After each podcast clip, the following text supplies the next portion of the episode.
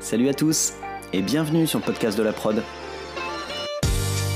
Je suis Jean-Baptiste Lalo, producteur, et dans chaque épisode, je vous propose de rencontrer des actrices et des acteurs du monde de la production, dans les domaines de la pub, du clip, de la fiction et des autres formats vidéo. On parle de leur parcours, de leur métier et de la production. J'espère que ça vous plaira. Bonne écoute Salut Katharina Salut Jean-Baptiste je suis ravi de te recevoir dans le podcast de la prod pour cet épisode de rentrée. Merci beaucoup. Et, euh, et euh, on va parler de, bah, de, ton parcours et de ta prod. Mais est-ce que déjà tu peux me dire un petit peu euh, qui tu es et ce que tu fais aujourd'hui? Alors bien sûr, du coup moi je suis Katharina Timotijevic. ça fait déjà trois ans et demi que je tiens la société Matière Première, qui est une société de, de production et de fabrication de contenu audiovisuel. Et, et voilà. D'accord, super. Et tu, donc, ça fait trois ans que... Et c'est ta propre boîte? Exactement. Je suis en SASU, du coup. SASU, d'accord, ok. Et euh, super. Et vous êtes. Euh, donc, tu n'as pas d'associés ou tu as des gens qui sont avec toi sans être associés? Alors justement, c'est très récent. Euh, ça fait une semaine que je suis en train de m'associer, mais je suis en train d'ouvrir du coup une nouvelle société tout en gardant le nom Matière Première pour cette association. D'accord, ok. Et donc tu vas t'associer à, combien de personnes À deux? Alors une personne, une personne qui est une ancienne directrice de production, voilà, avec laquelle je travaillais. D'accord, super. Bon, bah, tu vas nous raconter tout ça. Mmh. cool. Et du coup, aujourd'hui, vous faites quel type de contenu? Alors, aujourd'hui, on a vraiment, on va dire, deux spectres d'action, qui est à la fois la production, qui concerne beaucoup plus les clips, et à la fois, en fait, un vrai spectre de fabrication, qui est vraiment mon cœur de métier, on le verra avec mon parcours. Et là, on se positionne vraiment en productrice, enfin, en production exécutive, pour accompagner soit des, des agences de production, soit des agences de publicité.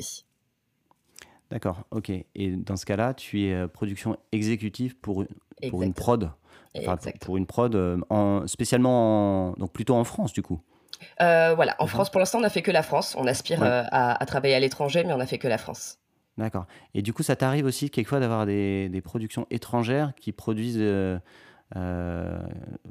pour lesquelles vous assurez la production exécutive en France ou pas du tout? Alors, on aspire à ça, justement. Ça n'a pas été encore le cas. On ne s'est pas retrouvé dans ce cas de figure, mais on aspire euh, justement à travailler, à fabriquer en France euh, pour, euh, pour des productions étrangères. D'accord, ok, cool, d'accord, super. Bon, bah, tu vas nous raconter, tu vas nous raconter tout ça. Toi, tu as commencé, à, as commencé à apprendre la prod quand? Enfin, Qu'est-ce que tu que as fait quand tu as, grandi où? Tu as, as, fait quel choix d'études? Alors justement, j'ai un parcours un peu atypique dans la production. Donc moi, j'ai fait un, un, bac L et je me suis très vite orientée vers une licence de psychologie. Donc ça a été euh, mes premières études. Euh, j'avais vraiment cette volonté euh, de comprendre les autres. C'était un peu le but ultime de ces études. Et il s'avère que moi, mes parents tenaient des bars-restaurants. Donc j'ai vraiment grandi dans, les quartiers du 93 aux côtés de mes parents. Et ça a été un moment où ils avaient vraiment besoin de staff. Et en fait, on a pris un peu une décision familiale de me réorienter en BTS assistant de gestion PME PMI. Et en fait, ça me permettait de venir travailler en alternance avec mes parents dans leur dans leur bar.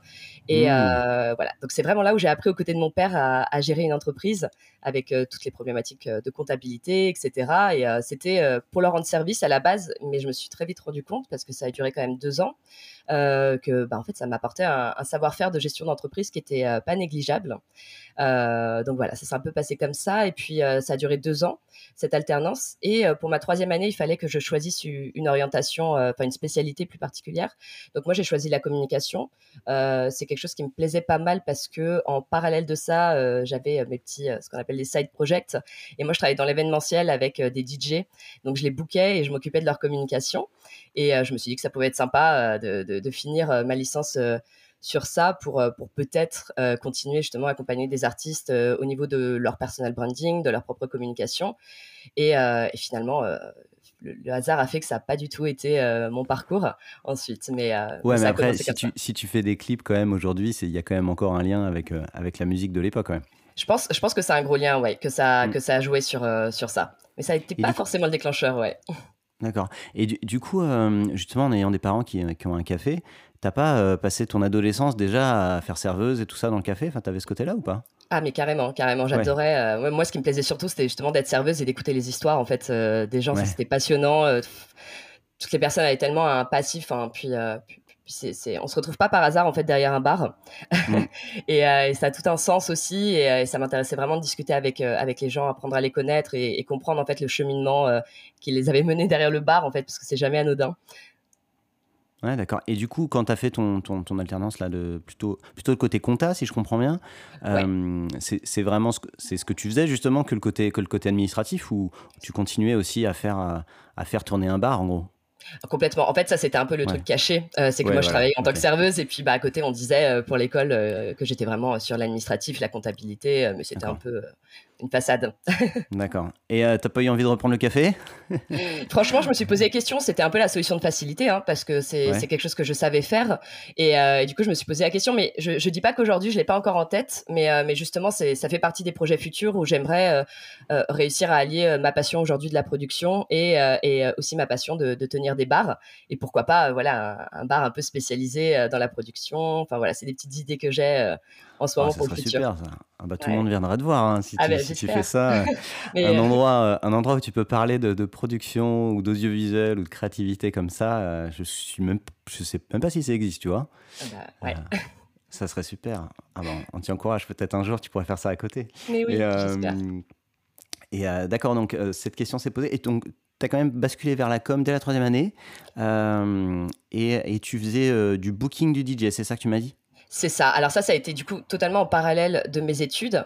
Et en fait, il y a eu un élément euh, déclencheur, c'est que moi, j'avais une passion dans la vie. je faisais de la photo. Et en fait, j'adorais explorer des lieux abandonnés. Donc, je faisais ce qu'on appelle ah. communément l'urbex. Ah et, et, grâce à ça, en fait, je me suis faite repérer par une agence de pub qui cherchait un, un, profil. En fait, ils ouvraient une marque, ce qu'on appelle une marque alibi. C'était un média euh, pour une marque de bière parce qu'il y a, y a, la loi E20 qui nous permet pas de communiquer en fait sur euh, l'alcool d'une manière, euh, on va dire concrète.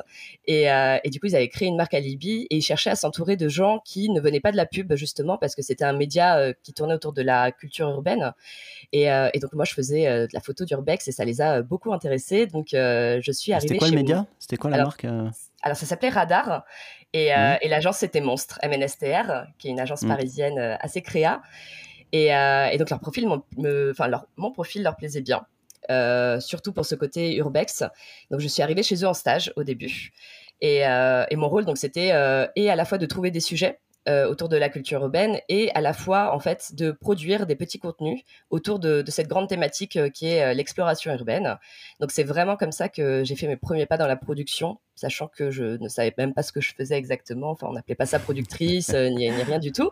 mais voilà, j'avais un petit budget mensuel et mon rôle c'était vraiment de, réunir les équipes autour de ce petit budget. Alors c'était 4000 euros à l'époque, mais c'était quand même déjà pas mal. Mmh. Et, donc bah voilà, j'allais trouver un réalisateur. en fait, moi je diguais beaucoup sur Instagram. C'est vraiment comme ça que, j'ai appris, euh, en diguant sur Instagram, en mettant de côté un peu des réalisateurs que je trouvais cool. Je devais aussi aller chercher des producteurs de musique, du coup, pour avoir une, euh, bande son.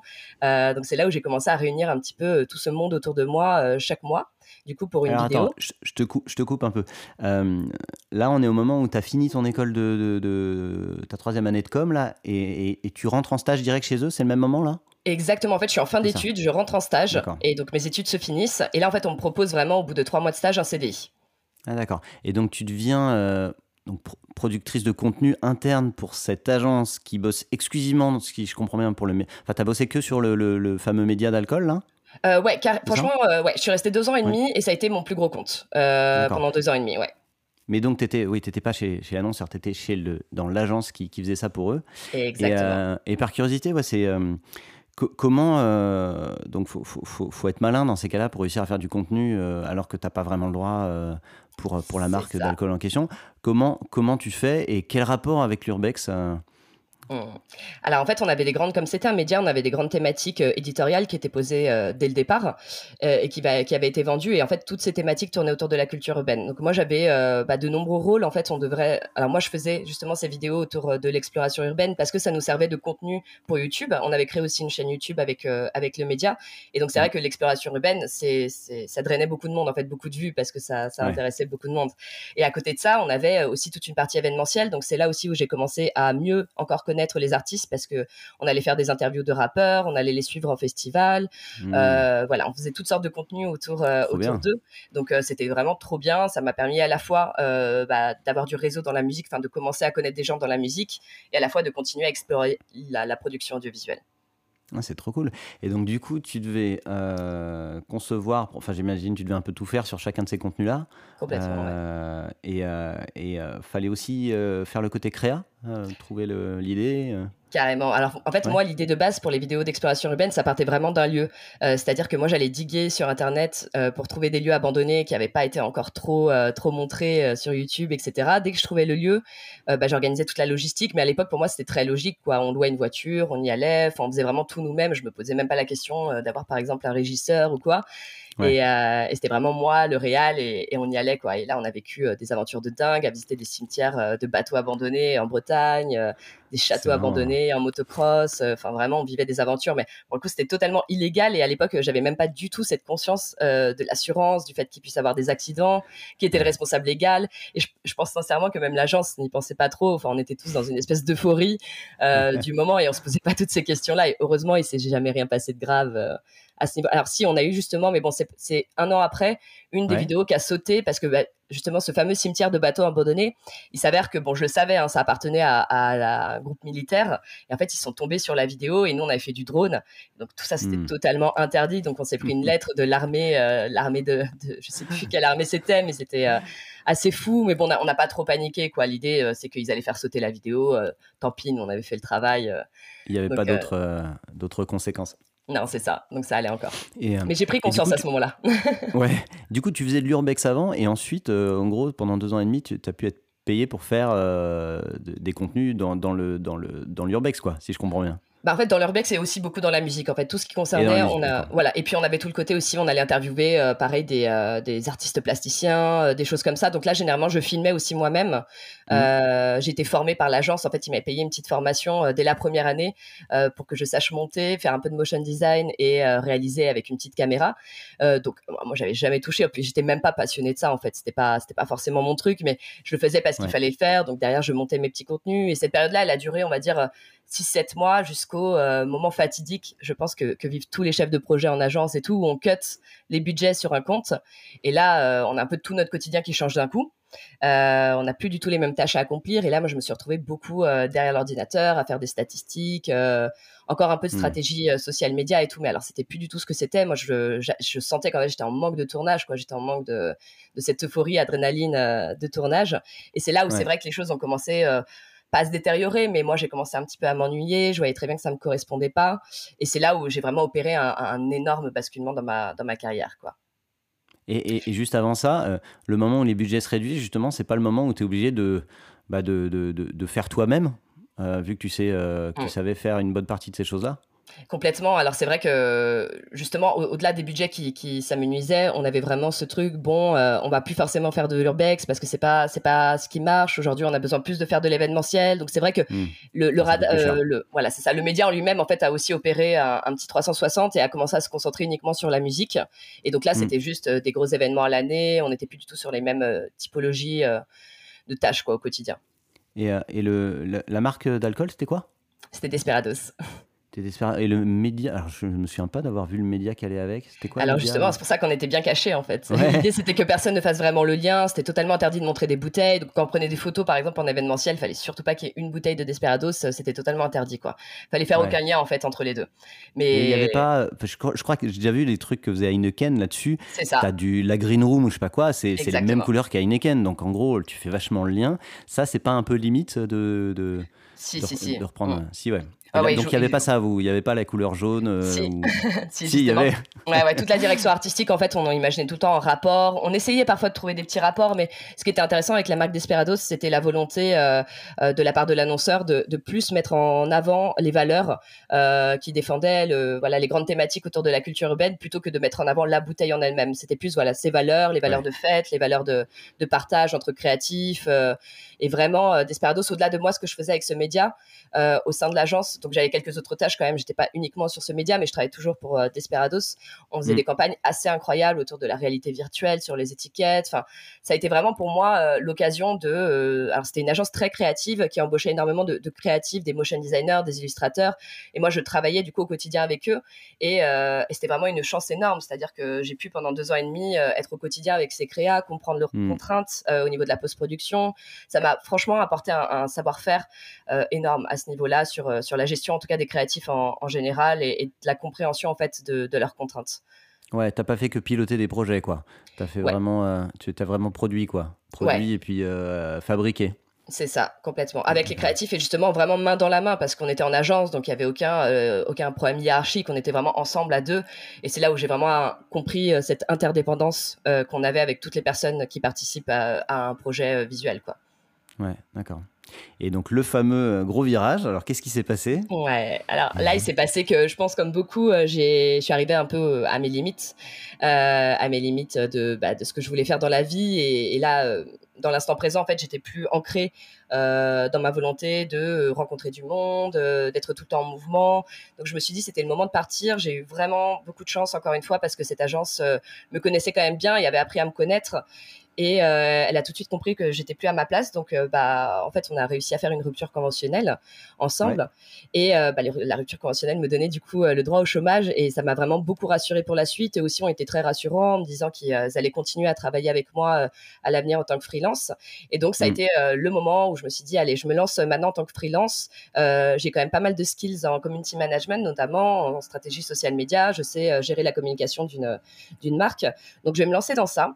Et là, grâce à mon réseau personnel et aussi euh, le réseau que, que j'avais eu dans l'événementiel, j'ai commencé à faire beaucoup de community management. Donc euh, voilà, ça continuait à être un petit peu autour toujours des contenus. Donc il y avait toujours la partie photo, quelques vidéos, euh, mais là j'étais vraiment plus en, gestion globale de, de, communication. Et donc j'ai fait ça à peu près pendant 4-5 mois. Ça fonctionnait plutôt bien. J'arrivais à gagner ma vie. Et là j'ai eu une rencontre qui a, qui a, pour le coup changé ma vie. C'est un jeune réalisateur qui s'appelle Jérémy Levipon. Euh, qui à l'époque était encore mineur et qui lui de son côté suivait Big Flo Oli en fait en tournée en vidéo Mm. Et donc, euh, nous, on s'était déjà rencontrés dans l'événementiel et il vient me voir un jour en me disant euh, bah, écoute, j'ai un clip à faire. Euh, c'est pour des artistes qui font la première partie de Big Show Oli. Le clip est très sympa. C'est le label qui va produire directement. Et du coup, on cherche une directrice de production pour nous accompagner. Est-ce que ça te tente? Et mm. alors, moi, du coup, j'avais jamais vraiment fait ça. Je savais pas trop ce que c'était. Je me suis dit allez, on va, on va y aller parce que de toute façon, on était dans la même galère avec Jérémy. Lui, c'est pareil. Il avait, il avait jamais fait de tournage. Et donc, bah, c'est là où j'ai été mis en, en, lien pour la première fois avec un label où j'ai dû faire un devis pour la première fois. Alors, j'avais déjà fait des devis, mais du coup, c'était pas du tout des devis de production. Donc, euh, c'était un 7K à l'époque que je devais gérer. Donc, on est passé de 4 à 7K. Donc, euh, bon, ça allait. De toute façon, dans l'agence, j'avais déjà vu des gros devis. Donc, euh, je, savais quand même y faire. En fait, j'ai fait comme si je savais tout. Euh, ça a été un peu ma, stratégie. Je me suis dit, bon, bah, j'y vais comme si je sais tout. si je sais pas, c'est pas grave. J'ai les gens à qui appeler pour poser des questions. Et donc, bah, là, j'ai fait mon premier clip à 7K avec Jérémy. J'ai, du coup, recruté mon premier chef opérateur. j'avais de la chance parce que Jérémy, lui, était déjà un petit peu sensibilisé à tout ça. Il savait que c'était important, le chef opérateur qu'on allait prendre mm. pour ce projet et tout. Donc on a réussi à s'en sortir avec une, euh, équipe euh, vraiment pour le coup expérimentée. Euh, sur ce projet. Donc on était super bien. Quoi. Franchement, ça s'est hyper bien passé. Il n'y a pas eu de problématique et tout. Et puis à la fin de ce tournage, je me suis dit waouh, mais c'est exactement ça que je veux faire. Quoi. C'est, trop bien. Et donc là, ça a été vraiment mon déclic pour me dire je veux me spécialiser en production audiovisuelle et on va commencer par les clips. mais je sais que c'est pas pas mon objectif final, mais on va commencer par les clips. Et en fait, très très vite après, euh, ça a été euh, assez incroyable comment les choses se sont déroulées. Mais euh, Jérémy revient me voir après quelques semaines. Et comme on avait fait le clip de la première partie du groupe de Big Flo Oli, Big Flo Oli se sont dit ça y est, Jérémy est prêt à faire un, plus gros clip. Hmm. donc on va on va lui demander de faire notre prochain clip. Euh, qui était un clip très important en plus d'une sortie d'album, etc. Et donc il propose à Jérémy. Déjà aussi connu qu'aujourd'hui. Franchement, ouais, ouais, c'était il y a, du coup c'était il y a 4 ans. Ils avaient quand même déjà une bonne grosse moto. C'était, c'était pas mal. Et, euh, et, donc Jérémy vient me voir et me dit, euh, écoute, ça te tente et tout, sauf que maintenant, bah, il faut le prendre en production. Donc c'est peut-être le moment pour toi, ça y est, de, d'ouvrir une boîte et tout. Et donc là, c'est là où tout s'est fait très très vite, quoi. Ah oui, il fallait le produire aussi. C'était pas le label qui produisait, ouais. Exactement, ouais. Ça y est, on passait là, tu devenais productrice mm. et pas seulement, pas, pas, seulement pas uniquement dire prod en tout cas. Exactement, ouais, c'est ça. Et donc, euh, bah, je, me retrouve à, ouvrir matière première. Donc, j'avais déjà le nom de la boîte et tout ça. C'est une réflexion que, j'avais déjà eue en amont. Mais je me retrouve à aller très vite sur Legal Start, à faire mes trucs. Et, en fait, il fallait faire très vite parce que bah, il fallait la compte, il fallait commencer à produire, euh, il fallait que je montre un cabis à Universal Music. Enfin, du coup, tout s'est fait hyper rapidement, mais pour le coup c'était bien parce que j'ai pas eu le temps de réfléchir, j'ai pas eu le temps de paniquer, il fallait, il fallait être dans l'action quoi. Donc j'étais dans l'action. C'est le moment où tu avais dit oui oui je peux le faire et ensuite tu as découvert les choses genre euh, à mes zut en fait il faut une boîte, il faut tout ça ou, ou euh, ils étaient au courant je veux dire que tu n'avais pas encore de boîte et qu'il fallait que tu la montes ou pas? Franchement, non. En fait, il faisait, j'avais de la chance. Il faisait une confiance aveugle à Jérémy, en fait. Et moi, comme ça s'était bien passé pour le, clip d'avant, en fait, avant, il savait pas trop si j'étais en freelance ou j'avais une boîte, ils savaient pas trop posé de questions à ce niveau-là. Donc, en mm. fait, voilà, tout s'est passé très facilement et ils nous ont fait une confiance aveugle, hein, très clairement. Euh, très clairement. Et puis bah là, en plus, je fais le devis et je pense qu'à l'époque, il y avait, je crois, 20K de budget annoncé au départ. Et moi, je me mm. retrouve avec un devis à 43K. Et donc, mm. je suis là, mais comment je vais faire pour leur dire? Et puis, en plus, il faut les mots, il faut bien expliquer. Et en fait, euh, j'ai vraiment eu beaucoup de chance. Quoi. Je faisais face à des gens hyper bienveillants. Euh, leur équipe est très bienveillante. Universal a été très bienveillant aussi à ce moment-là. Donc, euh, en fait, tout, euh, tout a été très C'est trop bien parce que j'imagine un peu la situation où tu as ton devis à 43K au lieu des 20K et en, et en bas du devis, il y a marqué numéro de siret en cours. Quoi. Ah. tu vois, ce, moment-là où tu te dis. Mon Dieu, non, mais oui. c'est génial. Mais, mais comme quoi, ça se fait très bien. Enfin, tu as ouvert une boîte en quoi Deux semaines du coup? Ouais, exactement. Ça s'est vraiment passé euh, tout pile. À chaque fois, on arrivait tout pile. Euh, j'ai le compte bancaire qui est ouvert à temps. J'ai reçu le chèque à temps pour donner le chèque euh, au matos le lendemain. Vraiment, ça a été mais au timing près, quoi. Excellent. Et, ouais. Et alors, pourquoi tu avais déjà le nom? Comment tu l'as Comment tu l'avais imaginé ce nom-là? Alors en fait, j'avais beaucoup réfléchi. J'avais pas mal brainstormé avec avec des amis et tout. Et en fait euh, il y, a, tout ce côté en fait de d'éléments, de, matière et tout. Je, je sais pas, me parlait. Euh, mmh. Je voulais un nom qui se rapporte à quelque chose de solide, qu'on pouvait presque enfin quelque chose de palpable. du coup, je me suis dit mais j'arrive pas à choisir parce qu'au début j'étais partie sur des trucs comme feu, béton, voilà toutes des, matières, mais j'avais pas pensé à la matière première elle-même. Et du coup, bah, mmh. en fait, à un moment, ça m'a semblé comme une, une, évidence. Je me suis dit, mais matière première, on est à l'origine euh, des projets, on est, on est un peu des racines, en fait, sur un projet audiovisuel. Bah, pourquoi pas, ça, ça marche bien, ça sonne bien à l'oreille, on y va, quoi. Ah, super. Et du coup, tu as fait, donc, as fait tout ça, euh, donc Legal Start pour faire tes formalités administratives, si je comprends bien. C'est ça, je suis mon petit expert euh, comptable en demandant des potes. Euh, c'était. Ouais. un petit capital social de trois fois rien, j'imagine. 100 euros. 100 euros. 100 euros, génial. 100 euros. 100 euros. Et puis ensuite, tu avais ta boîte et tu as réussi à, donc quelques semaines après, à, à, faire la. Et alors, comment ça se passe comment ça se passe ce premier, ce premier clip, euh, notamment la, la, prépa, quoi, ce, ce, moment-là où bah, finalement c'est ta boîte, c'est toi qui produis, euh, c'est pas juste organiser le tournage. C'est ça. Et du coup, bah là, je me dis, euh, là, je peux clairement pas être productrice et directrice de production sur ce projet, donc il va falloir que je trouve un directeur de production. Mais j'avais encore une fois zéro réseau. Et c'est vrai que je pense qu'on réalise pas, mais qu'on n'a pas fait d'études de cinéma, euh, mm. on a mais personne à qui parler, quoi. C'est vraiment. Euh, et du coup, bah, je me dis, enfin, je sais plus qui c'est qui m'avait parlé de ACDC Régisseur, le, groupe Facebook, qui est assez connu dans le milieu. Et du coup, je me dis, bah, je vais aller dessus et je vais lancer une annonce pour trouver un directeur de production. Donc c'est ce que je fais. Et en même temps, je me, je me retrouve à découvrir ce groupe qui a été pour moi euh, sincèrement une bible euh, de savoir parce que je me suis mis à l'écumer euh, des, nuits entières en fait à regarder toutes les questions qui étaient posées, les réponses, à screenshotter, à me faire des notes à ah côté pour ah ouais ouais ça a été pour moi une vraiment un Wikipédia de la prod quoi à CDC. Ah c'est bon à savoir ça tu vois effectivement je vois plus passer des trucs de, de, recherche de matos ou trucs comme ça mais je pensais pas que tu pouvais te faire une bible où tu apprenais les mmh. choses quoi c'est sympa ah, ça. clairement ouais parce que les régisseurs du coup ils parlent entre eux et ils racontent leurs galères dans les commentaires et tout du coup c'est super intéressant c'est un petit bouquin, quoi. Ah, excellent. donc, euh, donc voilà, j'en arrive à trouver un, directeur de production. Euh, en plus, je savais même pas sur quelle base me, baser pour recruter, en fait. Donc je me dis, il a une bonne tête, il a l'air sympa, on va, y aller. et, du coup, je l'embauche. Il faut savoir que maintenant, c'est un grand ami, euh, c'est resté un grand ami. Et donc, j'embauche ce, directeur de production et, donc, je suis très, très honnête avec lui. Et ça, c'est quelque chose auquel j'ai tenu vraiment. en fait, je pouvais pas faire comme si je savais avec des gens qui étaient dans le milieu, qui avaient de l'expérience. Donc là, j'étais très honnête en disant, voilà, j'ai faim, j'ai envie de le faire, je, suis passionnée par ça, j'adore ça. Euh, j'ai besoin de gens qui, savent mieux faire que moi. Euh, est-ce que tu peux m'aider quoi tout en sachant que bah, j'aurais peut-être pas ce rôle de productrice que tu attends mais euh, mais je serai là quoi et, je vais être hyper active. Et donc on commence à travailler ensemble et là j'apprends tout quoi. J'apprends ce que c'est un intermittent du spectacle j'apprends Movie Motion c'était vraiment la, découverte de, tout tout tout. C'était assez tout ça tu l'avais pas trop fait quand tu étais dans ton en agence là pour Monster? Non. Tu avais pas trop fait ce côté déjà petite production au moins des petites prods? Bah non en fait j'avais jamais eu affaire à en fait j'avais des c'est ça, j'avais des directives, c'est il faut prendre des gens sur facture. Ouais. C'était la directive d'agence. Donc, euh, bah, du coup, je, je savais même, enfin, je savais un peu ce qu'était un intermittent parce que je m'étais renseigné, mais je savais pas du tout comment on faisait pour les déclarer euh, et tout, ce qui va avec autour de la convention. Je même pas ce que c'était qu'une convention collective, voilà. Ah non, mais pas du tout, quoi. C'était. Euh, donc là, le dire il a dû, il a dû te, réexpliquer tout ça, quoi. Exactement, ouais, ouais. Il m'a réexpliqué tout ça, mais j'ai très vite intégré. Enfin, c'était assez facile à intégrer en fait parce que du coup, comme on était dans la pratique, on intègre, on exécute et ça va très vite. Et en fait, là, c'est vrai que j'ai une grosse part de prépa d'un point de vue créatif c'est-à-dire que j'ai beaucoup travaillé avec le réal autour du scénario, et euh, parce qu'en fait, on avait quatre jours de tournage quand même.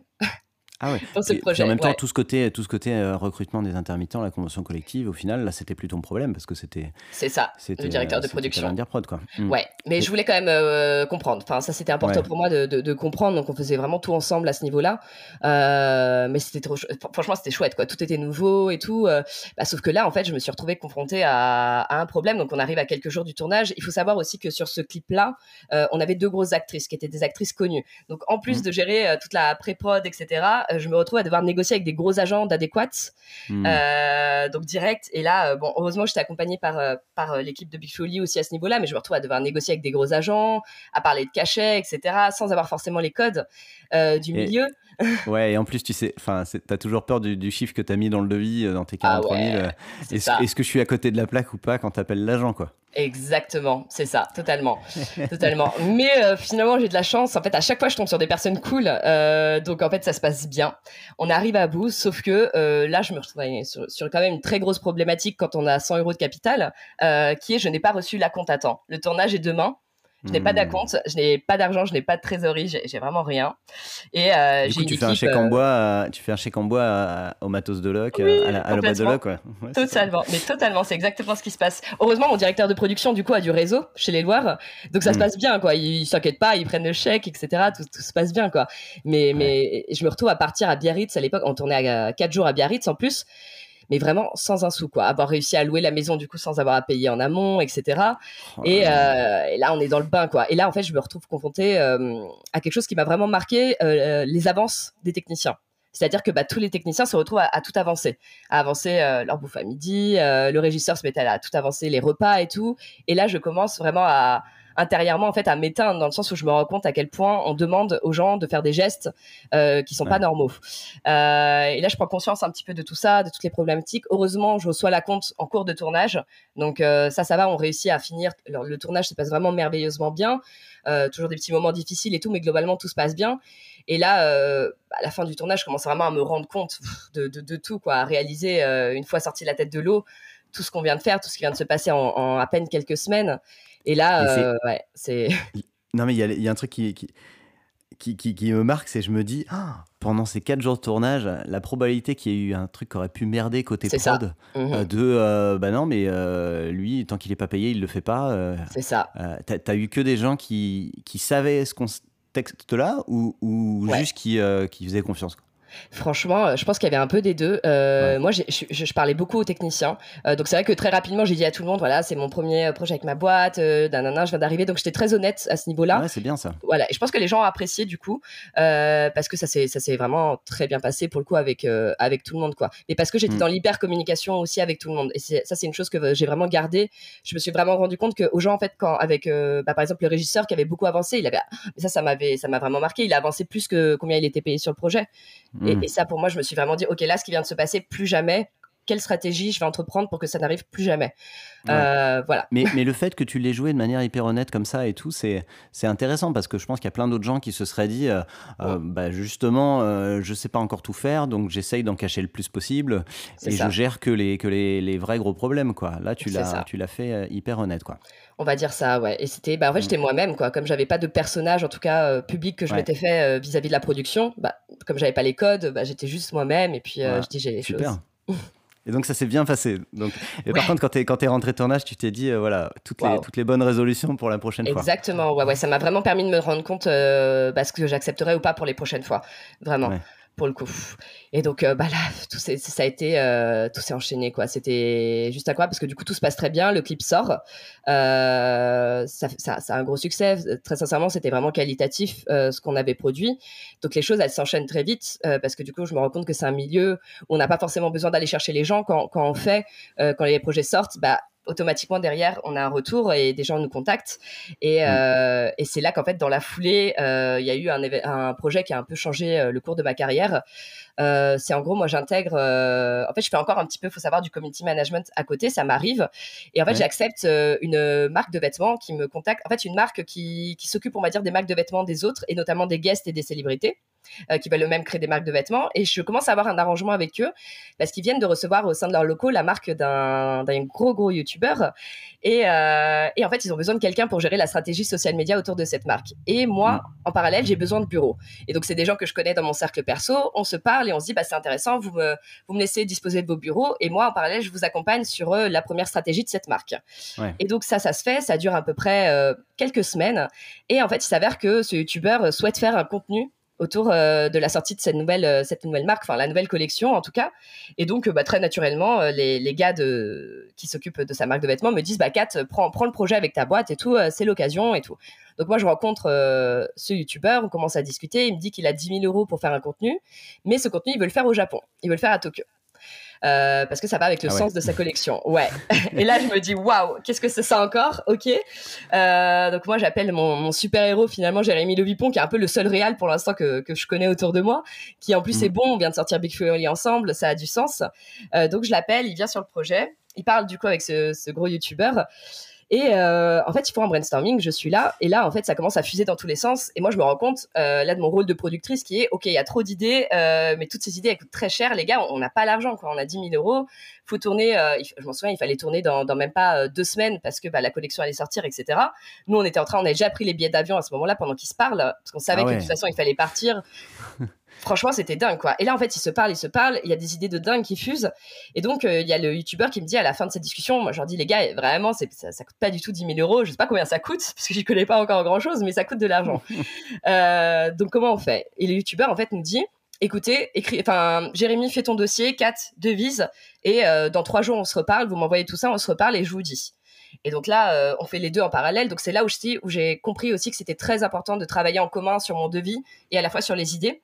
Et donc là, c'est vrai que le fait qu'on fasse tout en parallèle, euh, que le réel écrive et que moi je devise, bah, ça fait qu'on était euh, hyper hyper efficace quoi. Et qu'en fait, on arrivait justement à, faire en sorte que les choses aillent en même temps. Sauf que bah en fait, je me retrouve quand même avec un budget à 100 000 euros. Mm. Euh, c'est dingue.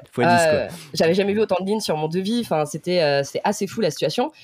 Et donc, je me retrouve à devoir faire ce fameux mail en disant, bah voilà, on a passé d'un budget de 10 000 à 100 000, mais en fait, c'est pas de ma faute, c'est toi qui, qui a dit oui, tu vois, au réel. Donc, la euh, position a été quand même assez particulière à ce moment-là. Et, sachant que le projet était déjà en cours. Exactement. C'était pas, euh, on, te fait des, on fait des hypothèses, non, euh, vous travaillez déjà ensemble, donc il était déjà, il était déjà engagé avec vous, en fait. C'est ça, et on avait pris les billets d'avion, c'était fou, quoi. Mm.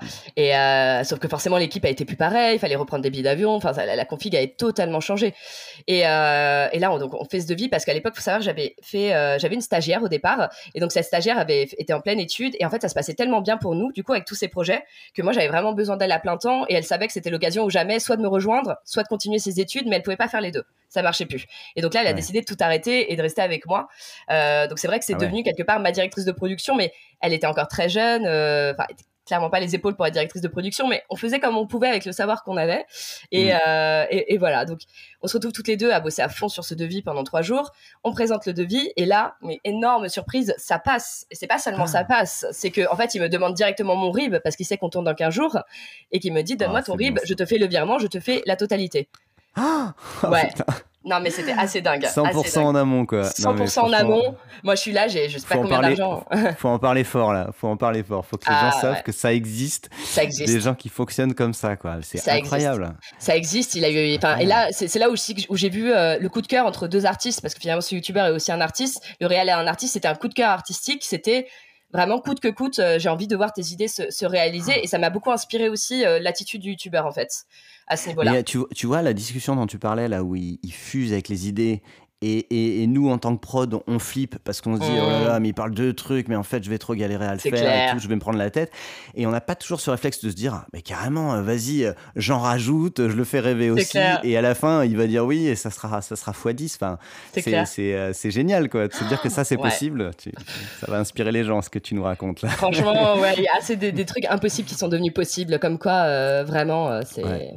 Donc tu touches un virement de 100 000 balles et puis Exactement. vous partez deux semaines après. C'est ça. Et le truc, c'est que là, il arrive un truc quand même assez fou, c'est que moi, j'avais pas encore fini mes histoires de, de banque, etc. J'étais encore tout ça, ça s'est très vite enchaîné. Quoi. c'est passé en fait de septembre à décembre cette histoire et j'avais pas fini mes trucs de banque et je sais plus trop pour quelle raison, j'avais pas la possibilité en fait de faire des virements. Si moi je bougeais à Tokyo, comme c'était prévu au préalable, je ne pouvais pas faire des hmm. virements à l'étranger, en fait. Oh et là, mon banquier m'annonce en gros que je ne peux pas partir à, Tokyo parce que sinon, je ne peux pas payer les gens et, les prestataires à Tokyo, les prestataires de matériel, etc.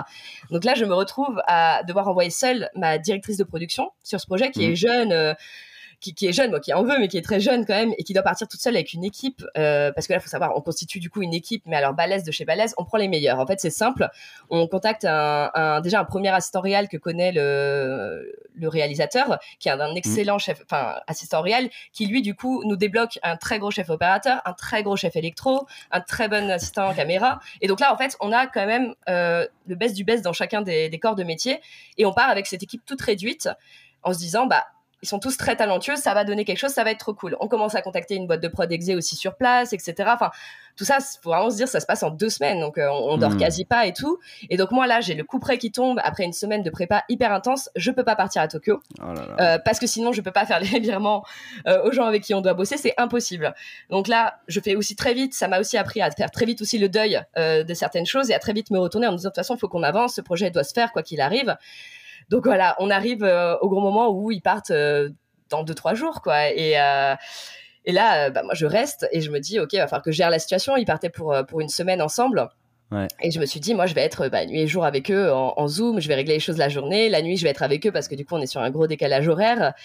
Et donc, ça part, ça part. Et puis, et puis, bah, en fait, finalement, le fait étant qu'on travaille toujours avec des super personnes et c'est vraiment à chaque fois le recrutement qui nous a sauvés. C'est que vraiment tout le monde est super bienveillant tout le monde donne du sien tout le monde a envie que ce projet soit soit vraiment hyper beau et tout.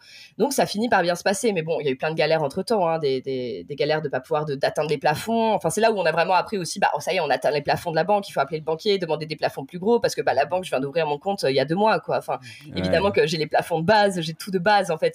Même eux se rendaient pas compte quoi. Donc là tu, euh, tu, restes en France et déjà t'es pas sur place et en plus tu gères des, des sujets bien galère administratif et banque Exactement, et ouais. Donc là, c'est un peu triste quand même. Je me mets à ta place. Euh, c'est ça. C'était pas très drôle. C'était pas très drôle. Je ah stressais à fond. Euh, là, justement, comme j'avais pris conscience qu'il pouvait avoir un accident, euh, je me disais à tout moment, il se passe un truc au Japon. Comment ça va se passer? Enfin, je me hmm. faisais des scénarios pas possibles dans ma tête, quoi. tu pouvais pas, tu pouvais pas faire l'inverse, toi y aller et avoir quelqu'un qui te ferait tes virements. Non, c'était compliqué. Bah ouais, malheureusement, c'était moi le mandataire social et tout. Enfin, des questions hyper factuelles en fait qui, qui venaient. Ah Donc euh, voilà, j'ai fait le deuil. ils ont... Ouais, t'as fait le deuil, mais et le, projet était quand même une réussite C'était incroyable. En fait, ça a été euh, le projet, en tout cas, euh, le, rendu de cette pub est, assez dingue. Et du coup, c'était ma première pub aussi. C'était un espèce de fashion film pub, a été incroyable. Et ce projet-là a, a, débloqué énormément de gens. C'est-à-dire que derrière, quand il est sorti, euh, du coup, il est sorti aussi très très vite. Euh, quand il est sorti, en fait, j'ai eu euh, les premières, tout, enfin, mes MP étaient pleins. on m'avait envoyé des mails pour demander de travailler avec moi. Ça a été vraiment le revirement en 360, quoi. Ah D'un coup, en fait, ce projet. Ça, c'était, c'était qui le youtubeur, le youtubeur C'était Squeezie.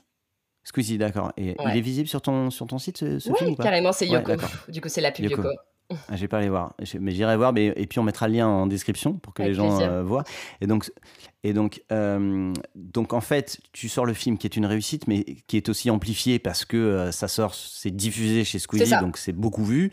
Et du coup, les types de gens qui te contactent après une réussite comme ça, est-ce que c'est que l'univers YouTube ou est-ce que c'est ou est-ce que c'est aussi l'univers plus traditionnel des marques, des, des agences, mm. des prods, etc.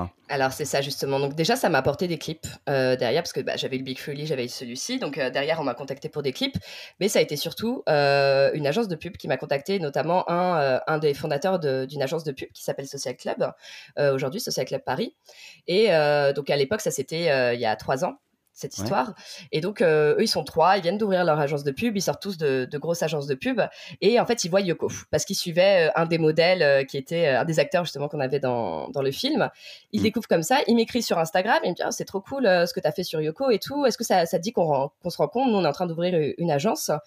Et euh, donc, je me retrouve à, rencontrer pour la première fois. Alors, ce qui était bien, c'est que moi, du coup, j'avais les codes quand même des agences de pub. Je savais un peu ce qu'on attendait d'une boîte de prod, euh, quand on travaillait avec elle, etc. Donc, je me retrouve à un rendez-vous avec euh, donc trois gars hyper sympas qui viennent d'ouvrir leur agence de pub et qui veulent bosser avec un studio de Enfin, de, de, production. Eux, ils avaient quelques réseaux aussi déjà, parce que quand ils étaient en agence avant, ils bossaient déjà avec des boîtes de prod, mais ils voulaient connaître quelqu'un d'autre.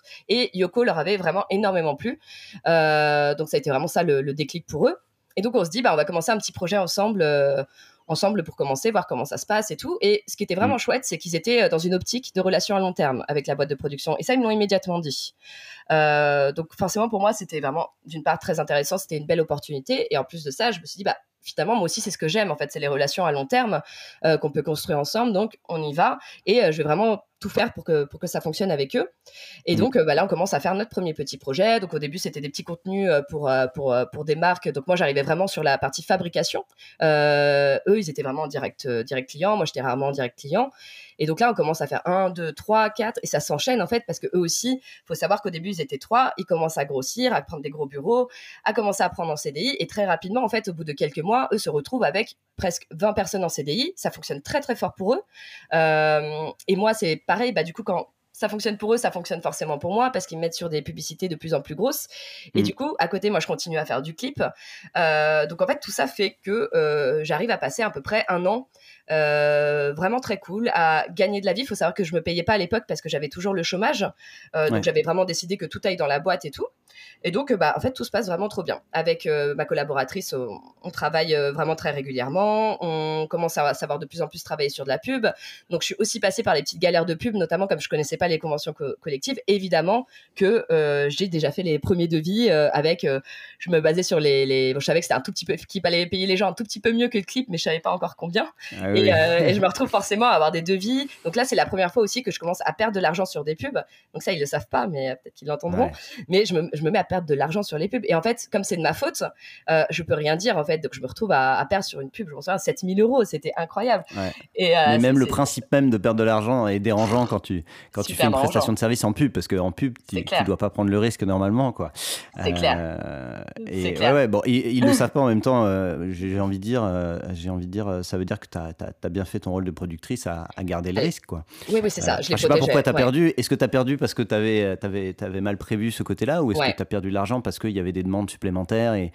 Alors non, ouais, je pense discussion qu'il peut y avoir je pense que là, ce que j'ai appris, c'est justement, et à la fois, bon, il y avait ce problématique de salaire, de droit aussi. Il y avait, j'avais oublié des droits sur, un sur des hmm. modèles, etc. Ça, ça j'ai entendu que c'était déjà arrivé à d'autres euh, collègues, mais, euh, mais ça, c'est un truc qui m'est arrivé. Et du coup, j'avais aussi eu un imprévu euh, qui était dû à un truc que moi, j'avais mal géré dès le départ. Et donc, je pouvais pas, en fait, et c'est là où je me suis dit, est-ce que je vais leur demander en leur expliquant la situation? Est-ce que je la joue comme ça ou je prends sur moi? J'ai décidé de prendre sur moi, toujours dans cette optique de, de relation long terme. Et je pense hmm. que j'ai bien fait par la suite parce que ça m'a été rendu fois 100, on va dire dire. Euh, mais voilà, on a continué à avancer ensemble. Et et bon, c'était pas très grave parce que quand je faisais du clip, euh, je me suis très vite rendu compte que le clip, finalement, ça me servait aussi à avoir de la trésorerie. Euh, parce que même si je gagnais pas beaucoup en termes de marge, j'arrivais quand même à dégager une petite marge, mais au moins ça me mm. permettait d'avoir de la trésorerie au moins pendant deux mois. Parce que pareil, je restais toujours sur une catégorie de clips au-dessus de 30 000 euros, 40 000 euros. Parce qu'une fois qu'on fait des premiers clips avec un niveau d'image qui est assez élevé, euh, finalement, tous les gens qui viennent nous chercher en clip, ils viennent quand même nous chercher pour des gros projets aussi. Ils viennent pas tout. Enfin, j'ai pas eu, j'ai eu très très peu de demandes autour de 5-10 k. C'était pas, c'était pas mon positionnement t'es mis dans la, dans la case des clips un peu plus chers. Et c'est quand même assez, assez dingue de dire que tu gagnes un peu d'argent avec les clips et que tu peux perdre de l'argent sur une pub. C'est fou. La, plupart des gens te disent l'inverse. Ah euh, donc toi, t'étais pas dans ce cas-là. Même si les marges n'étaient pas dingues en clip, t'arrivais quand même à gagner un peu d'argent. Exactement. C'est ça. Et du coup, bah, là arrive euh, aussi le confinement. Donc là, ça fait un an et demi à peu près, je tiens ma boîte. Arrive le mm. confinement. Et en fait, c'est vrai que tout allait tellement vite. Euh, et du coup, je me suis rendu compte que ah, finalement, j'étais pas gagnante dans l'histoire parce que bah, j'acceptais des clips où je gagnais pas d'argent. Enfin, en fait, comme j'avais pas de stratégie, euh, bah, tout allait trop vite, j'arrivais plus à gérer la chose. Et donc c'est vrai qu'avec le confinement, moi, ça a été vraiment cette occasion de me poser sur euh, ma stratégie et mon positionnement. Euh, déjà parce que j'avais un positionnement qui était quand même assez atypique. je faisais quand même 50-50, quoi, de la production, beaucoup de clips. je commençais à travailler aussi avec des auteurs à l'époque sur le développement de concepts originaux, donc j'avais vraiment aussi cette volonté d'aller développer des concepts ouais, des programmes originaux, quoi. C'était, c'était un truc que j'avais envie de faire parce que je voulais défendre certaines thématiques, etc., des projets euh, qui sont parfois invisibilisés. Voilà, j'étais dans cette volonté-là. Et puis à côté, bah, j'avais euh, cette prod exé. Donc j'avais vraiment trois, euh, trois choses que j'avais envie de développer. Donc il était vraiment temps de me poser sur une stratégie quand même. Et mmh. donc c'est là aussi où j'ai commencé à réfléchir mon rapport avec les réalisateurs parce que c'est vrai que moi j'étais une boîte de production qui qui, bah, qui représente pas de réalisateurs encore aujourd'hui.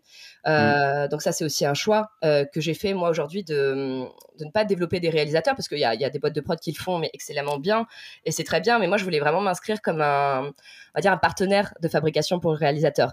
Euh, parce que moi, il faut savoir que tous les clips que je recevais, c'est de la part de des réalisateurs que je les recevais. Donc, ils entendaient parler de moi. La plupart du temps, ils entendaient parler de moi à travers les techniciens, parce que ça se passait toujours très bien avec les techniciens. Euh, donc voilà, les réels entendaient parler de moi. Ils se disaient, OK, c'est cool. Euh, moi, je suis en direct label, je suis en direct artiste. J'ai besoin d'une prod pour m'accompagner sur ce projet, mais je veux pas non plus que la prod prenne trop le devant, parce qu'en fait, le label, c'est mon contact, quoi. Et donc, c'est là où j'intervenais moi. Et, euh, et, me chercher très régulièrement en fait pour vraiment les accompagner sur la fabrication et moi je prenais euh, j'ai très vite aussi appris à prendre la place qu'on me donnait en fait à comprendre que ouais Ouais, j'ai une question là-dessus. Quand, quand justement tu es dans un cas comme ça, on te fait venir en tant que prod exé et c'est le, le réal qui garde le contact et tout, est-ce que justement tu te retrouves pas dans un cas où tout l'argent passe dans le film et où euh, mm. tu marches pas du tout, quitte à ce mm. que tu perdes de l'argent même? Bah, Franchement, c'est ce qui s'est passé au départ. C'est ce qui s'est passé. Franchement, si c'est pas toi qui as la main, euh, tout va dans les idées créatives et au bout d'un moment, tout le monde dit pas oui, je peux faire x10 sur le, mm, mm, mm. Euh, le Squeezie, il peut faire ça, mais les, les, les labels ils font pas ça. Euh, donc comment comment c'est possible ça? Alors du coup, moi, j'ai aussi très vite mis un point d'honneur à écrire avec le réalisateur. Ça, c'était un peu ma, ma spécialité, on va dire, c'est que je disais toujours au réalisateur, OK, toi, tu as proposé un concept, aujourd'hui, toi et moi, on va se poser sur euh, le déroulé du clip. Et en fait, ça me permettait toujours, encore une fois, de maîtriser les choses. Parce que je commençais à connaître les coûts, ça y est, j'avais eu euh, déjà affaire à de la machinerie lourde, à des choses comme ça.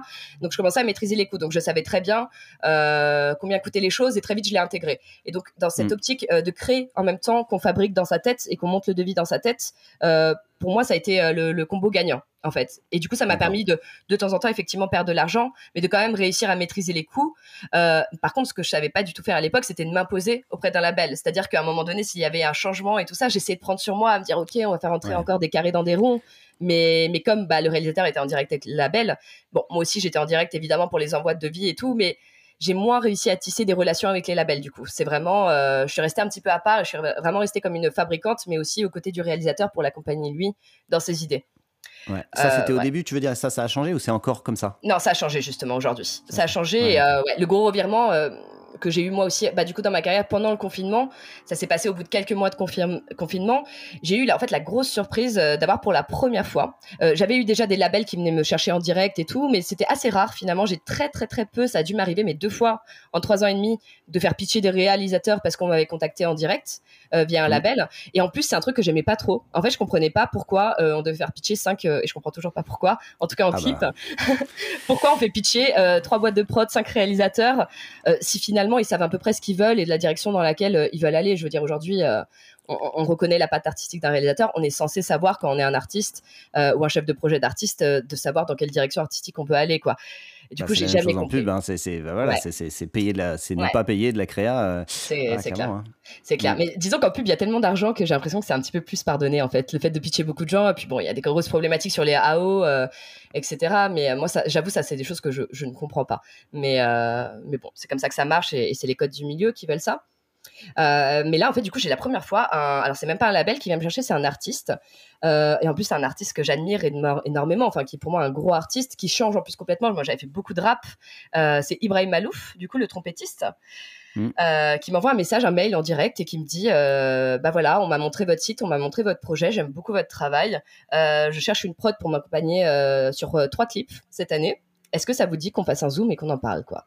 Et donc là, ah ouais, là je reçois ce mail et je me dis waouh, qu'est-ce qui se passe encore une fois quoi. J'ai l'impression de revivre un Yoko 2. Euh, euh, donc euh, bah en fait je fais ce zoom, je me retrouve, je me retrouve avec le, le, manager et Ibrahim Malouf et franchement, et je, crois que je sais toujours pas aujourd'hui euh, comment il a fait pour euh, vraiment tomber sur mon site, sur euh, qu'est-ce qu'il a aimé dans les projets. Je sais pas ce qui lui a fait tilt en fait. Et là, on commence à, à, discuter, à très bien s'entendre. Et en fait, Ibrahim Malouf, c'est un artiste qui avait déjà ses propres idées, ses propres concepts. Et en fait, il cherchait surtout une équipe et qui, bah, justement, une productrice qui pourrait lui trouver le bon réal pour l'accompagner sur son concept et ensuite fabriquer tout ça. Mais donc, Ibrahim Malouf est, indépendant, c'est son propre label. Mm. donc voilà, il me sort trois concepts de clips. Et il me dit, bah, on commence, euh, on va faire les trois ensemble, c'est sûr. Moi, je vois les collaborations à long terme, pareil. Donc, c'est là aussi où j'ai de la chance. Euh, c'est que j'ai fait à chaque fois des rencontres euh, qui ont mené à des collaborations à long terme. Et on commence à travailler sur le premier clip. Et ce qui est génial, que le mec te dise ça dès le premier Zoom. Incroyable. donc là, pour le coup, il n'y avait pas de compète, quoi. Mais franchement, pas du tout. pas du hmm. tout. Et euh, il, voilà, il disait, bah, je sens les énergies, elles sont bonnes et tout. Moi, j'étais là, bah oui, elles sont trop bonnes. Donc, euh, bah, go, on y va, quoi. Et là, bah, bah, je me lance vraiment. En plus, c'est un terrain euh, bah, que je connais parce que c'est le clip. je commence à connaître, je connais pas mal de réalisateurs aujourd'hui. Donc, je sais exactement le bon réalisateur qui ira sur ça. Par contre, il m'annonce qu'il veut faire une demande de subvention. Donc ça paraît tout nouveau pour moi. Je, savais que ça existait, mais alors j'avais jamais fait. donc je me mets à devoir monter pour la première fois un, dossier de subvention pour ce clip. Donc pour aller assez rapidement, ça ne marche pas, mais c'est pas grave parce que moi j'ai vraiment fait les choses bien en disant voilà ça coûte tant, il me faut un go sur ce prix-là, faut que vous payiez quoi qu'il arrive. Alors faut savoir qu'à la base ils avaient 50 000 euros pour trois clips. Euh, je spoil un peu, mais on s'est retrouvé à 200 000 euros pour, euh, pour tous les clips, quoi. Ah Donc, euh, ouais. Donc, t'avais fait un x10 avant. Exactement. As faire un x4 avec un artiste, c'est quand même, c'est quand même magique. Exactement. c'est ça. Mais, Sans savoir les dis, Subvention, tu dis ça marche pas. alors, je sais même pas qui tu demandes des subventions pour bah, un Du coup, on a fait le CNC, des trucs comme ça, quoi. Mm. Et quand tu dis ça marche pas, c'est que ça, ça, ne marche jamais ou ça, ça marche pour certains et... Alors ça n'a pas marché pour celui-là, donc euh, on l'a fait quand même. Ça s'est hyper bien passé. C'était le premier clip avec Ibrahim Malouf. Et en fait, on enchaîne sur un second clip derrière. Et là, on fait un, on fait un dossier de subvention qui dure très très longtemps parce que c'est un clip qui coûte cher. Et en mm. fait, ça marche, mais ça marche euh, pas sur la somme euh, que souhaitait le label. Mais comme moi, en amont, j'ai vraiment discuté avec eux et je leur ai fait comprendre. Aujourd'hui, moi, je peux pas prendre le risque. On est sur un projet, c'était un projet à 170 000 euros au départ. Mm. Je peux pas prendre le risque de, de m'engager on est à quelques jours du tournage, on était à 15 jours du tournage encore une fois, donc je me suis retrouvée dans la même situation de stress que j'avais sur, sur, euh, sur d'autres projets, sur Promesse et tout. Euh, là, il me faut de l'argent, il me faut la compte, il faut qu'on y aille quoi. Et donc là, j'ai eu mm. encore une fois la chance d'avoir d'être face à une équipe qui a totalement compris et qui s'est engagée quoi qu'il arrive à payer. Euh, le projet parce qu'on était parti trop loin dans le processus quoi. Et encore une fois, tout ça c'est parti euh, du fait que l'artiste Ibrahim Malouf et le réalisateur donc Adrien Gallo que, que j'avais choisi pour euh, pour ce projet-là est matché créativement et que ça ait fusé dans tous les sens créativement et, et donc voilà à la fin on pouvait plus revenir en arrière quoi. Les, les, idées étaient là, plus personne ne se voyait faire un autre film. Donc on a foncé et donc là c'était ça justement, ça s'est passé en mars dernier et ça c'est le plus gros clip en fait que, que j'ai fait avec avec ma boîte. C'est un gros clip pour Ibrahim Malouf. C'était un plan séquence avec de la danse, des performances artistiques, etc. autour de ça. Et donc ça, ça a été aussi un, un projet qui m'a vraiment énormément marqué, quoi. Parce qu'on avait une équipe de 120 personnes sur le plateau. Euh, et donc moi, ça de 120 personnes? Ah ouais, c'était un gros truc, ouais. C'était un gros truc. On avait, bah, avec figurant compris, ouais, on était 120 sur le plateau. C'était assez fou. et donc c'est là où justement. tu, tu m'as dit que tu avais 200 000 pour trois clips, et là tu me dis qu'il y en a un qui coûte 170. Exactement. Alors. Ah, donc les, autres, euh, les autres devaient rentrer dans 30 000 euros. En fait, ce qui s'est passé, c'est qu'à la base, il était venu pour trois clips, et donc. Euh, très concrètement, il n'y avait plus d'argent pour le troisième clip. Ouais, Donc en fait, c'est la décision qui a été prise à ce moment-là quand on n'a pas eu euh, la grosse subvention qu'on attendait. On en a eu une, mais on n'a pas eu la grosse pour le deuxième clip là. Et en fait, le, mm. label m'a dit OK, go, on y va. Par contre, il n'y aura pas de troisième clip. ouais, ils en font que deux, mais exactement. C'est ce qui s'est passé, ouais. Parce que j'en ai vu un, j'en ai vu un euh, euh, avec une petite fille là sur un bateau. C'est ça, ça c'était le premier, ouais. Ça c'était le premier, d'accord. Et, c'était celui qui coûtait cher? Non, celui-là il coûtait 50 000. Ah ouais, ah, ouais. Attends, t'as François Cluzet euh, en intro, t'as as, plein de déco, t'as des effets spéciaux et tout.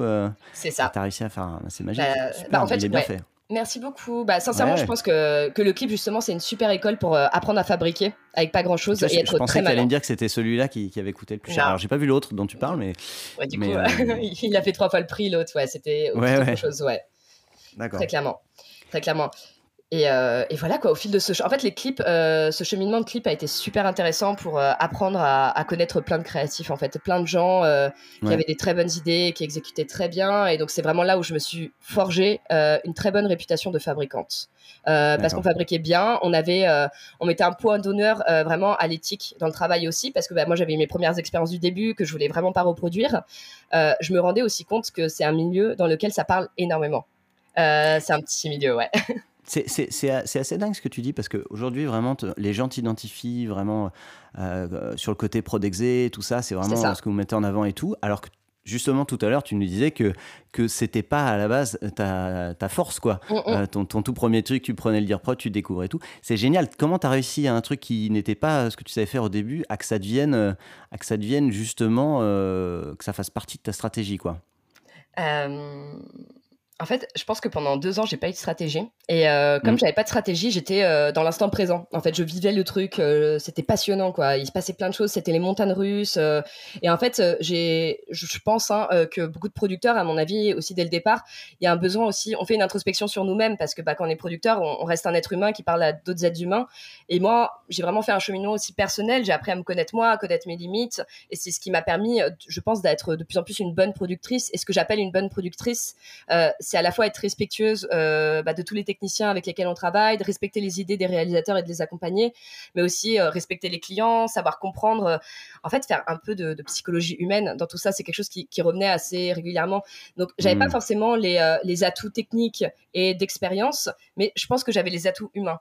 Euh, pour faire tout ce que j'ai fait jusqu'à aujourd'hui. Et ces atouts humains ont prévalu sur tout le reste, en fait. C'était. Euh, c'est ce que j'allais dire. comment ça a pu bien se passer sur tes premiers clips, alors que les clips, il n'y a pas euh, forcément énormément d'argent? Et comment tu arrives à, rendre tout le monde content, alors que quelquefois, c'est un, peu, c'est un peu contradictoire?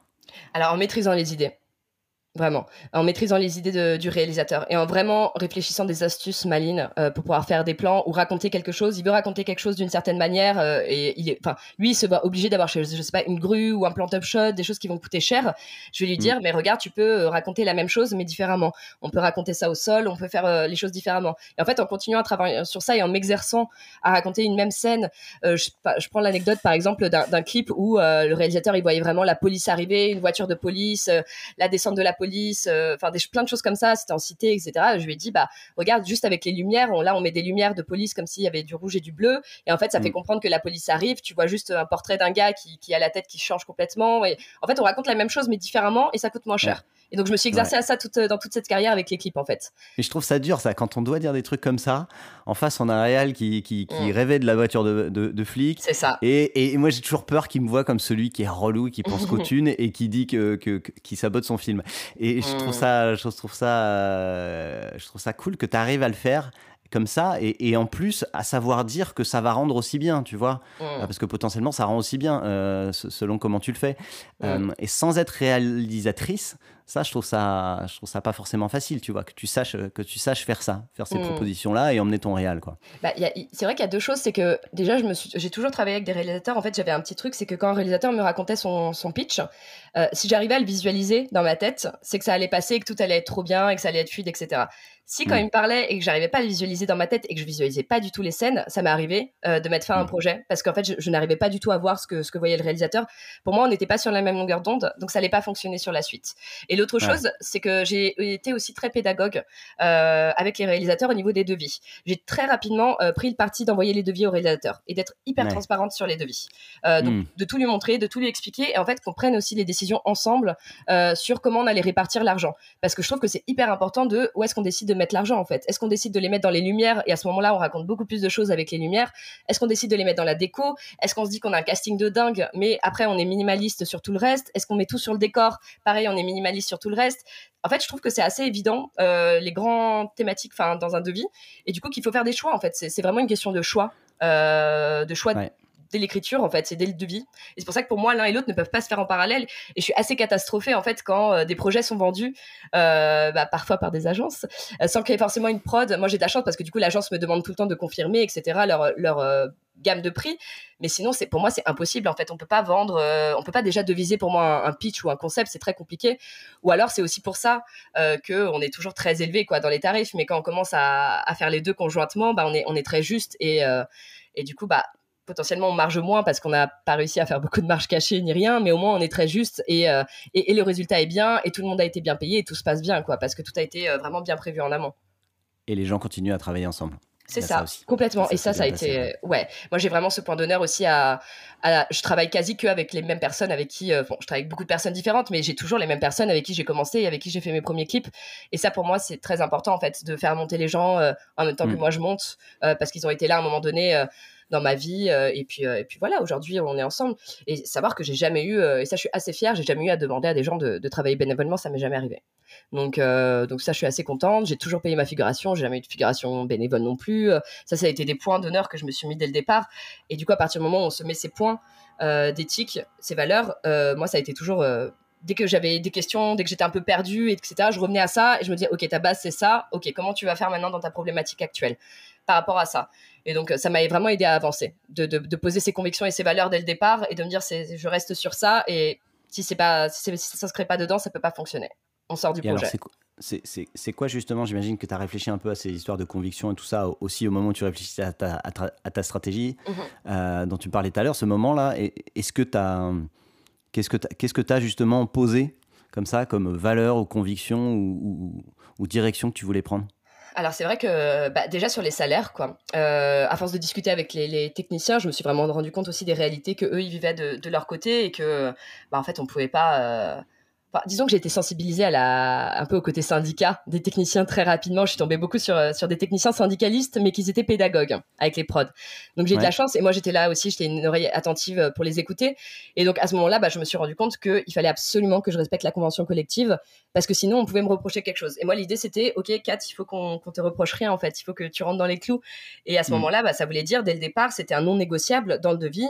Euh, je m'attardais sur, les enfin, sur la convention collective, je mettais directement, je prévoyais mes heures sup, etc. Et c'était un non négociable en fait. Donc à partir de ce moment-là, ça, ça allait tout seul au moment où je négociais et tout, rien n'était vraiment très difficile parce que j'avais, j'avais pris mes précautions en amont. Ensuite, il y avait mm. vraiment le côté aussi, euh, on va dire, éthique dans sa globalité. Voilà, le, respect, la bienveillance, euh, des choses comme ça. Toujours être reconnaissant euh, de ces équipes parce qu'en fait, moi, sans eux, je suis rien. Euh, comme je suis rien sans un client, je suis rien sans mes équipes. Euh, et je mm. mets mes équipes et les clients au même niveau, vraiment.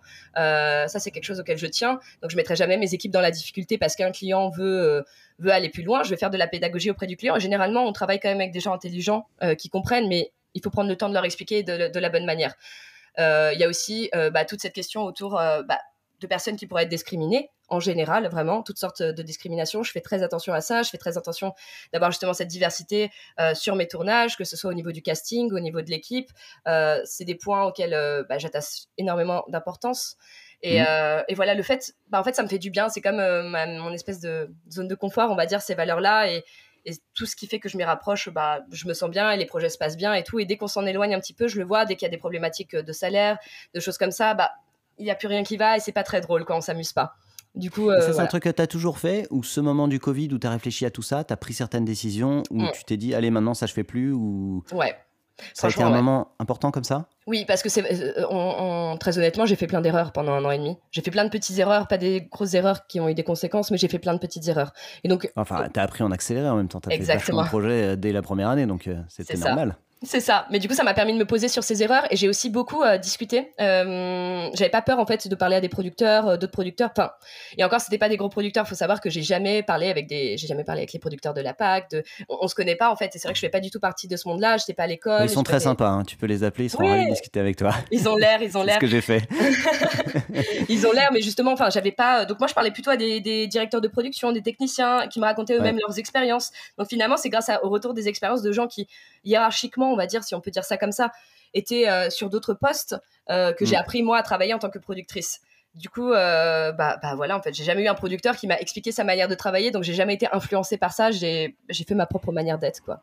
Et puis, tu as eu, as eu l'humilité d'aller poser les questions aux, gens qui mm. font, sans leur dire, bah, c'est comme ça, faut que tu y arrives. quoi. C'est ça. ça, c'est intéressant. Mm. Et alors, du coup, tu as quand même eu, durant le Covid, tu as eu un. As eu, ça, ça a beaucoup impacté ton business ou en fait ça, ça a été alors non, euh, franchement j'ai eu de la chance. Ça a été parce que bah, du coup j'avais fait tous ces projets en amont et dès que la petite période euh, où il y avait plus aucun tournage est passée, là j'ai commencé à faire. Euh, en fait j'avais une stratégie parce qu'on était quand même pas mal aidés en tant qu'entreprise et moi j'avais fait un chiffre d'affaires qui était assez intéressant. Donc moi j'ai eu la stratégie de me concentrer uniquement euh, sur des productions exécutives. Donc, en fait, c'était presque un rôle de directrice de production que je reprenais parce que je m'étais dit, OK, il faut pas que je touche de l'argent sur ma boîte, il faut que je touche un peu d'argent, mais qui dépasse pas mon chiffre d'affaires de référence de l'année dernière. Mmh. donc, j'étais dans cette stratégie-là pendant, pendant quelques mois. Euh, donc, je refusais les gros projets parce que je savais que j'allais pas gagner énormément d'argent. J'ai accepté quelques clips et tout, mais très peu. Mais ça a été une période où j'ai beaucoup travaillé aussi en tant que directrice de production, même si j'avais ma boîte. Euh, ah oui, d'accord. Donc, tu en fait, pour, pour pas que ça, que ça sabote les aides, tu te vendais plutôt toi en, tant que prestation euh, humaine que, que, que la, la, production globale d'un projet. C'est ce qui s'est passé, ouais. Et ça a duré à peu près 5-6 euh, mois. Et finalement, très vite, je me suis aussi enfin, confrontée à des boîtes de prod qui finalement disaient Mais attends, ta matière première, tu as fait des gros trucs, et tout. Enfin, moi, je suis pas rassurée. Si c'est toi qui fais ma prod, c'est que tu vas me piquer mon réal et tout. Parce que, en fait, c'est ce qui mm. s'est passé. C'est que j'ai travaillé avec des réals ça s'est très bien passé en tant que directrice de production avec d'autres boîtes. Et derrière, euh, bah, les réels, ils sont partis produire avec moi parce que bah, ils savaient très bien que ça se passerait mm. pareil, en fait, finalement. ouais.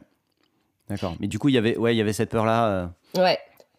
Et, euh, mais tu as, bossé pour, euh, as bossé pour d'autres prods mhm. euh, en tant que directrice de production. Et ensuite, l'année suivante, tu as, recommencé à produire avec ta prod? Exactement. Il y a eu un moment donné où je pouvais plus finalement revenir en arrière. Y a eu, bah, en fait, l'épisode d'Ibrahim Malouf aussi m'a fait énormément revenir dans ça. de me dire, bah non, mais ça y est, on recommence. En fait, je pense que j'avais un petit peu le syndrome de l'imposteur à ce moment-là. Mhm. J'arrivais pas à me dire, OK, là, ça y est, tu tiens une société, tu es toi-même productrice, tu plus juste une directrice de production, tu plus juste au service du travail des gens, tu peux être au service aussi de ta vision. Et c'est vrai que euh, à chaque fois que j'étais directrice de production, il y avait quand même des gros problèmes euh, de, de, de, management, des équipes, des choses comme ça, parce que les décisions en amont, elles n'avaient pas été prises pour moi, en tout cas de la bonne manière et avec euh, ma façon de travailler à moi. pour mm. faire les devis. Du coup, il y avait beaucoup trop de problématiques. On se retrouvait généralement avec des choses qui étaient pas très bien budgétées, les idées coûtaient trop cher et tout.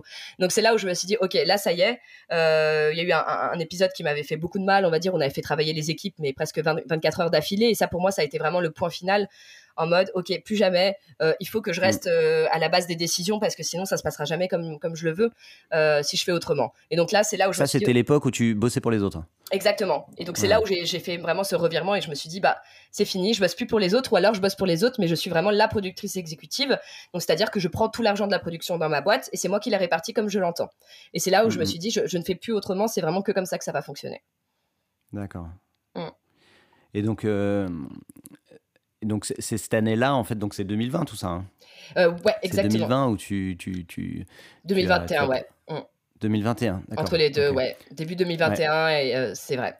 Donc en fait, tu euh, t'étais un peu écarté de ta boîte pendant cette période où il valait mieux pas, il valait mieux pas produire avec ta boîte, et ensuite tu y es revenu en disant bon bah maintenant je, je, me remets à fond sur la boîte et avec ma manière. C'est ça, exactement. C'est ça. Mm, mm. C'est ça. Et surtout que il y avait aussi un petit épisode, c'est qu'à l'époque, euh, j'avais aussi, donc j'avais mis un peu d'argent de côté, j'avais réussi à faire de la trésorerie et grâce aux mm. aides aussi. Et je me suis dit, bah, moi j'ai envie de développer des programmes originaux, c'est l'occasion euh, de soutenir un projet. Donc j'avais fait un appel à projet en story parce que, bah, encore une fois, à l'époque, je connaissais pas non plus euh, énormément de créatifs autour de moi, d'auteurs et tout ça. J'avais fait un appel à projet. Et j'avais une journaliste qui était venue me voir avec un, un projet d'émission autour des femmes de la musique. Euh, et, on s'est dit, ça, ça peut être très intéressant. On, va produire un premier épisode pilote, on va essayer de le vendre parce que les émissions, c'est pas forcément ce qui me parlait, mais comme tout le monde faisait des courts-métrages, moi, j'avais envie de faire un peu quelque chose de différent. Et je me suis dit, je hmm. vais euh, un, peu sortir du lot si je me positionne sur un format que personne ne fait. Euh, et ça, c'est vrai que c'était un petit peu peut-être de, la naïveté et en tout cas un manque d'expérience. C'est que j'ai foncé tête baissée. J'ai investi dans ce projet, j'ai investi plus de 20 000 euros. Alors que hmm. bah, ça faisait j'avais deux ans de boîte, je savais pas du tout comment faire après, les diffuseurs, etc. Mais j'ai juste fait. Et euh, bon, tout s'est très bien passé. On a décidé de, de monter une équipe 100% euh, féminine. Euh, euh, donc voilà, on, on s'est vraiment clairement amusé. Mais ensuite, je me suis retrouvée avec ce projet que j'avais payé et sans savoir en fait le vendre. Et alors ça, tu vois, ça c'est un truc qui m'impressionne. C'est, euh, tu as fait du clip, tu fais de la pub et tout ça, ça, reste un peu de la commande, mm. euh, même si tu, tu, tu, participes à la créa et tout. Le moment où tu te dis, tiens, je mets de l'argent de ma poche et mm. euh, je sais pas du tout qui sont les gens qu'il faut convaincre, comment ça peut être diffusé, tout ça.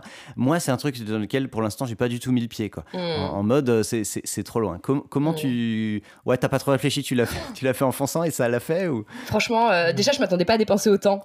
J'avoue, j'étais plus partie sur 10 000 euros que 20 000, mais s'est laissé déborder parce que justement toujours dans cette volonté de travailler de manière éthique, on s'est dit en fait c'est peut-être un pilote, mais on paye tout le monde euh, comme si c'était un clip. Euh, voilà, on paye tout quoi. Et puis franchement, moi, je suis une très mauvaise. C'est aussi pour ça que je m'entoure de directrice de production. Euh, je suis une très mauvaise négociatrice en fait. Je suis beaucoup trop dans l'émotionnel. Par exemple, pour moi, négocier les tarifs de quelqu'un, c'est pas possible parce qu'en fait, il a ses tarifs. Pourquoi je les négocierais en fait? Enfin, moi, j'avoue, c'est une notion que je, ne comprends pas trop la négociation, mais j'ai pris conscience que c'est trop important et que je peux pas faire sans et que c'est donnant donnant. Mais c'est pour ça que je laisse ce travail aujourd'hui aux directrices de production avec lesquelles je travaille. Je sais pas négocier du tout, quoi. Je suis trop gentille. Et donc, c'est ce qui s'est passé sur Confession Nocturne. C'est qu'on a été euh, finalement trop gentil, mais sans, sans l'être trop, quoi. On a été juste normal. On payait tout le monde, on payait les lieux, etc. On mettait bien tout le monde. Donc j'ai perdu beaucoup trop d'argent. Euh, et bon, je vais pas dire que je l'ai perdu parce que ce projet est encore en cours. J'essaye encore, mais, mais ça n'a pas fonctionné. Et c'est là où, où voilà, j'ai pas fait tout ce qu'il fallait faire, des études de marché, peut-être faire une collaboration avec une autre boîte de prod. Enfin, j'ai été beaucoup, j'ai foncé un peu tête baissée. Mais c'est pas grave parce que ça m'a, ça m'a énormément appris. Euh, je pense qu'on apprend énormément de ses erreurs et encore, on apprend encore mieux de ses erreurs que, que des réussites. Et du coup, bah voilà, j'ai toujours ce projet sur le dos. Ça fait un an et demi maintenant qu'on l'a fait. J'essaye encore d'en parler aux gens, mais moi aussi quelque part, je suis un peu passée à autre chose. Et, euh, et voilà, c'est une trésorerie qui est complètement bloquée, quoi. Mais, du euh, coup, alors, vous avez produit un pilote. Ouais. Et ensuite, euh, vous avez payé les gens et tout ça, ça t'a coûté 20 000 euros. Et ensuite, tu as dû, as dû, as dû essayer d'aller le vendre. C'est ça, si je comprends bien. C'est ça. C'est ça. Et alors, comment tu fais? C'est ça, pour moi, euh, c'est ça le plus dur en fait. Mm. Comment tu fais? Qui tu vas voir quand t'as pas le réseau qui va euh, que, Comment t'as fait? Mm. Est-ce que tu peux partager justement bah, ce qui n'a pas marché, hein, vu que ça n'a pas encore marché? Ouais. Bah, au début, en fait, euh, comment dire Moi, j'étais, je, je, connaissais pas du coup des marques en direct et tout, mais on s'est dit que ça pouvait être intéressant d'aller exploiter les marques à ce niveau-là, de, voir qu'une marque nous accompagne, ah nous accompagne en, en, financement en fait. Et ce que j'ai fait, c'est me rapprocher de gens euh, qui eux-mêmes travaillaient avec des marques et qui la plupart du temps en fait étaient en freelance. Donc il y a eu deux personnes qui m'ont qui ont essayé de m'aider à vendre ce projet-là. Et donc ces deux personnes travaillaient avec des marques. Elles étaient indépendantes et leur rôle c'était de monter des stratégies euh, autour des marques, des stratégies de contenu et elles étaient indépendantes. Donc elles avaient déjà un gros réseau de marques. Donc moi, ça a été ma première stratégie, les marques. Euh, et ça n'a pas fonctionné parce que du coup, j'ai créé, enfin, j'ai fait des contrats avec ces personnes d'un an pour qu'elles essaient d'exploiter euh, le projet, enfin, d'essayer de mm. vendre le projet. Ça n'a pas fonctionné aussi de leur côté. Elles ont été voir plein de marques. Elles ont aussi été voir des diffuseurs. c'est vrai qu'elles sont pas concentrées uniquement sur des marques comme Spotify. On a essayé de tourner l'émission en podcast.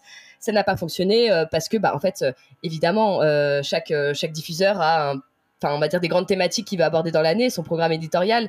Et nous, on était euh, hyper atypique, on s'inscrivait dans aucun programme éditorial, c'était une émission. Euh, c'est pour ça qu'en fait j'ai pas j'ai fait un peu les choses enfin j'ai fait les choses complètement à l'inverse quoi j'ai pas identifié mon diffuseur pour ensuite faire le contenu qui correspondrait au diffuseur j'ai euh, ouais mais est-ce que c'est pas est-ce que c'est pas dans ces moments-là que justement on crée un truc qui nous tient vraiment à cœur qui peut être mm. différent et tout ça tu vois? Euh, c'est possible. Euh, parce que tu t'écartes de la commande quoi. Mm, mm, si, tu fais si tu fais ce qu'on ce que tu viens de dire avant c'est de la commande quoi. Ouais. tu, tu, tu, fais tu trouves la case. Enfin j'imagine hein, j'en ai jamais fait tu trouves la case en question de diffusion et tu réponds tu réponds à un appel à projet d'ailleurs. Il y a aussi des compètes pour les cases hein, je crois. Complètement. Et, et du coup voilà quoi. Alors il doit bien y avoir des, des, des, euh, des formats qui, qui, qui, ne répondent pas à des appels d'offres et qui, euh, et qui sont des pures créations, non? Bah, Certainement, mais du coup, moi, j'ai pas... Je pense que ça existe totalement. Euh, justement, en termes d'acquisition, que ce soit Amazon, OCS, Netflix et tout, ils sont intéressés en acquisition par des programmes qui ne rentrent dans aucune case. et c'est vrai que, par contre, on n'a pas tenté ces gros diffuseurs-là. On n'en est pas arrivé là encore parce que du coup j'ai pas forcément encore les contacts qui me mènent euh, à eux directement.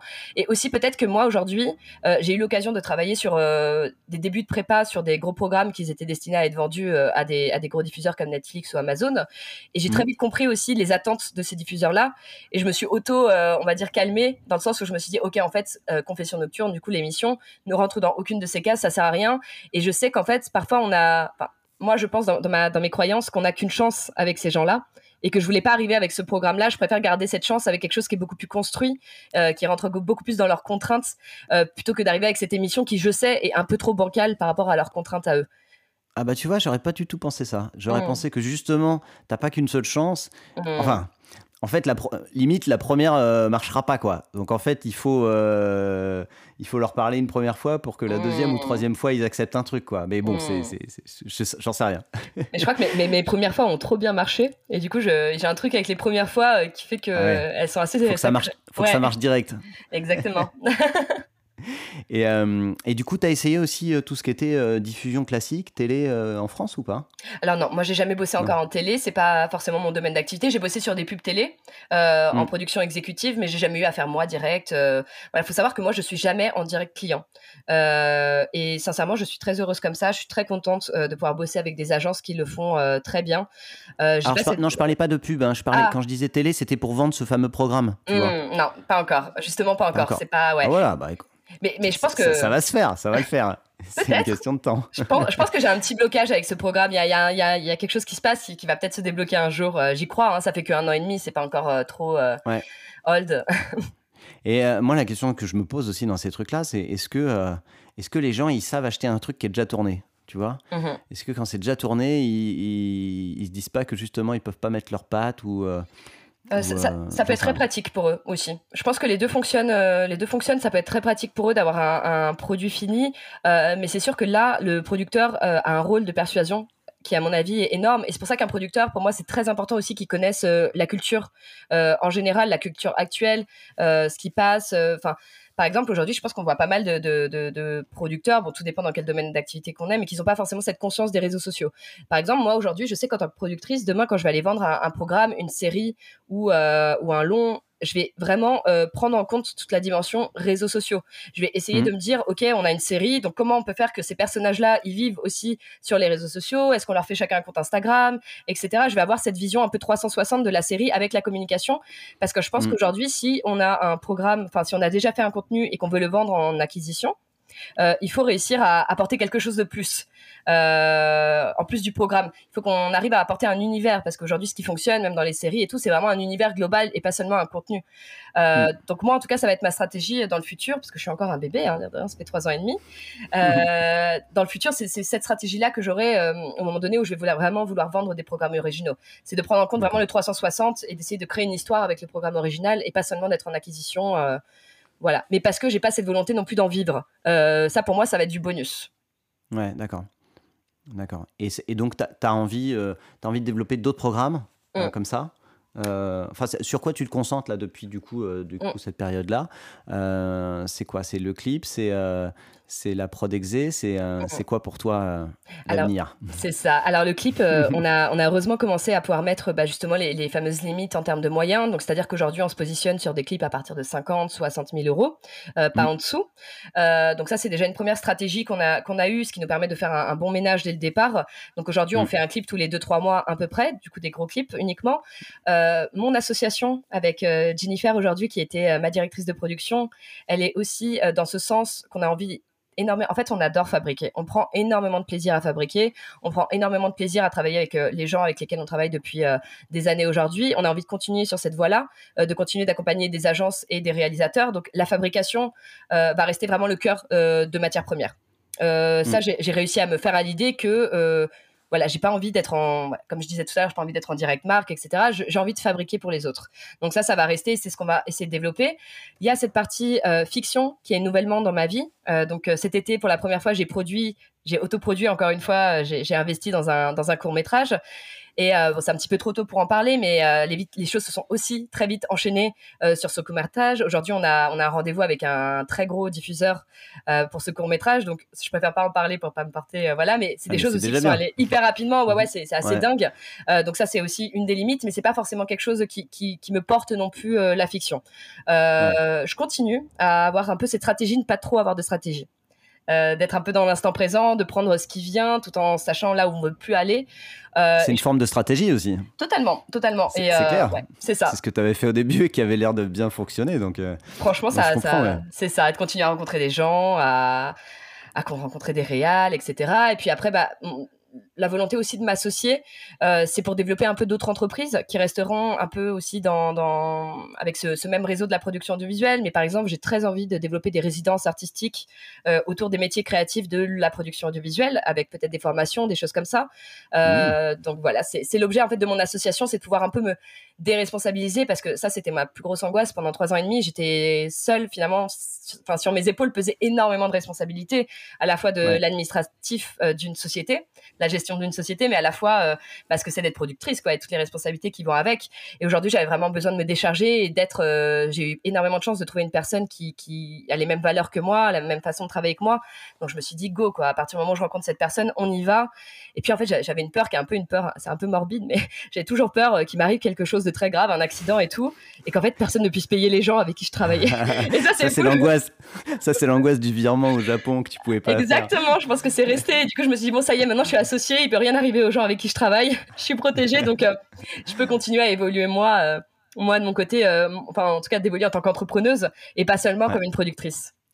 C'est énorme. Mais du coup, alors, dans quelle mesure t'associer justement change ce fait de. Tu, sembles dire que ça va te permettre de faire d'autres choses. Mmh pourquoi s'associer, ça permet de faire d'autres choses? Parce que quand on s'associe, on est on est plus nombreux. Ça veut dire que tu vas lui laisser une part de la production classique et toi te concentrer sur d'autres choses. Mhm. quel est le rapport avec le fait de s'associer en fait?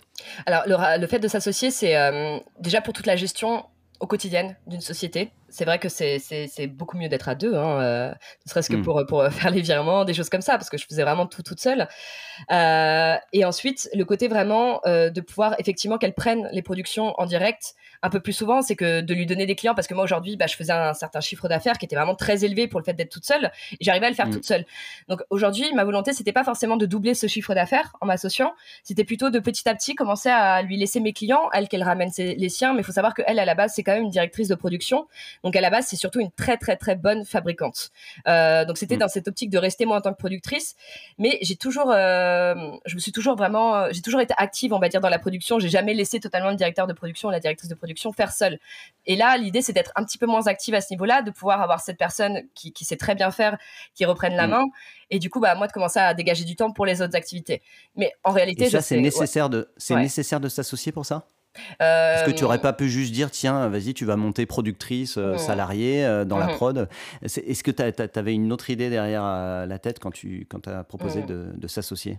Alors, c'est vrai que moi, j'ai jamais, je suis désolée, peut-être je vais en vexer certains, mais j'ai jamais trop cru au côté CDI dans la production audiovisuelle. Pour moi, c'est pas un modèle qui peut fonctionner à cause des charges fixes et, et, du côté trop, trop, trop mouvant et incertain des productions, parce que bah, aujourd'hui, c'est très bien quand on travaille sur une production, ça peut prendre trois mois avant de toucher l'argent de cette production.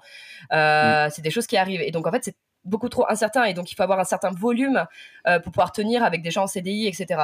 Et surtout que moi, en fait, je m'attachais finalement à des collaborateurs qui eux-mêmes avaient un esprit entrepreneurial parce qu'on est dans des milieux où on charbonne à fond et que quand on a un esprit, un état d'esprit entrepreneurial, c'est très difficile de cloisonner la personne et d'essayer de, de, lui vendre le CDI et tout ça alors qu'on lui apporte rien finalement. Moi, je suis beaucoup plus dans une optique aujourd'hui avec euh, mes collaborateurs. Qu'est-ce que moi je peux t'apporter euh, on en discute. Et à ce moment-là, toi, tu m'apportes quelque chose, moi, je t'apporte quelque chose. Je t'aide à grandir, toi, dans tes objectifs euh, personnels et professionnels, et toi, tu m'aides à grandir euh, dans ma société matière première. Et mm. donc voilà, toujours cette question de reconnaissance de l'autre, reconnaissance de ses propres objectifs et comment ils peuvent être mis en corrélation avec les miens. Et donc là, en fait, je me retrouve forcément confrontée à des profils entrepreneuriaux avec lesquels il est hors de question même de discuter. limite, c'est un affront de discuter de CDI avec eux, dans le sens où non, ils, ils valent beaucoup plus que ça. Je dis pas que ça, ça vaut rien, évidemment, hein, mais ils ont des objectifs qui sont euh, vraiment différents, quoi. Et je sais que je les perds si euh, moi je vais pas dans leur sens. Oui, mais je pense que c'est une question d'implication aussi, le, le, le, côté de l'association. Totalement. Et, euh, et, ça change la manière de percevoir la boîte aussi. oui, je suis d'accord. Super. Et donc, du coup, toi, euh, toi pendant ce, temps que tu vas dégager un peu, tu as envie de le mettre. Donc, du coup, tu me parlais de, de potentiellement de résidence. Mmh. Euh, tu, tu, tu, as envie de développer euh, quoi exactement? Alors, c'est vrai que je, je, suis assez portée par un besoin de transmission. Depuis quelques années parce que justement comme moi j'ai pas été formée ni rien j'ai envie de réussir à, à former euh, d'autres personnes euh, qui sont soit en reconversion professionnelle, soit en, devenir euh, dans la production, qui passent par des écoles, à les former mmh. parce que bah, j'ai énormément d'anecdotes, j'ai énormément de retours d'expérience à partager, etc. Donc j'ai essayé de trouver un moyen de à la fois faire en sorte que ce réseau actuel dans la production puisse fonctionner dans cette nouvelle société, dans, cette, dans ce nouveau oui, dans cette nouvelle société finalement.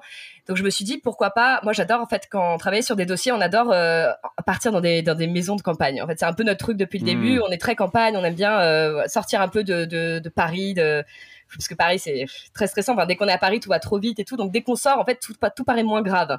Et on est parti de ce hmm. constat là et on s'est dit bah pourquoi pas, enfin je suis partie de ce constat-là, je me suis dit mais pourquoi pas emmener des gens sur des prépas, aller travailler ailleurs dans des maisons de campagne. Et ça c'est des choses que j'ai mis en place très vite, quitte à gagner moins d'argent. Il y a des fois qu'on était sur des très grosses prépas, j'ai décidé de prendre toute l'équipe et de partir ailleurs et travailler tous ensemble avec le réal, le chef d'éco, etc. Voilà.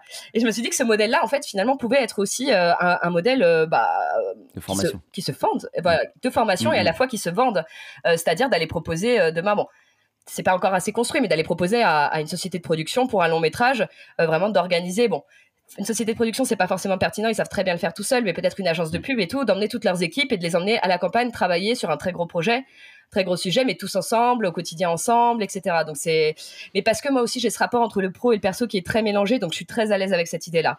Et, euh, et voilà, et c'est vrai que c'est pas destiné à tout le monde, quoi. Oui, mais je pense que dans, dans les métiers, en tout cas de l'audiovisuel, ça, ça, ça, fonctionne bien. Le, pro et le perso se mélangent énormément. quoi. C'est ça. Euh, ah, sympa. Super. Bah, écoute, euh, très intéressant. On suivra ça, euh, ce projet de, de, de, prépa à la campagne. Trop bien. Bon, bah écoute, super. tu avais envie de parler d'un dernier truc avant qu'on se, qu'on se quitte? Est-ce qu'il y, a des sujets que tu voulais aborder? Écoute, non, pas forcément. Je pense qu'on on a fait, on a fait le, gros tour de tout mon parcours. Je pense qu'on aurait pu discuter encore de plein d'anecdotes de clips. Oui. je pense qu'il y en a d'autres. Alors ça, ouais. le jour où tu fais un où tu fais un lieu dédié à la prod ou un truc comme ça, tu, tu me tiens mm. bien au courant et je serais ravi de, venir faire un tour. Avec plaisir. Super. Et eh bah, ben, Katharina, je te remercie beaucoup et puis bah, je te dis à, à très bientôt. Merci beaucoup, merci à toi. Merci d'avoir écouté cet épisode jusqu'au bout. On a besoin de vous pour faire découvrir ce nouveau podcast. Si vous voulez nous aider, il y a trois choses simples. Envoyez-le autour de vous, le bouche à oreille c'est ce qui marche le mieux. Abonnez-vous pour ne pas manquer les prochains épisodes et mettez-nous une superbe note 5 étoiles si ça vous a plu. Et surtout, n'hésitez pas à m'envoyer un message par email sur le podcast de la Merci et à très vite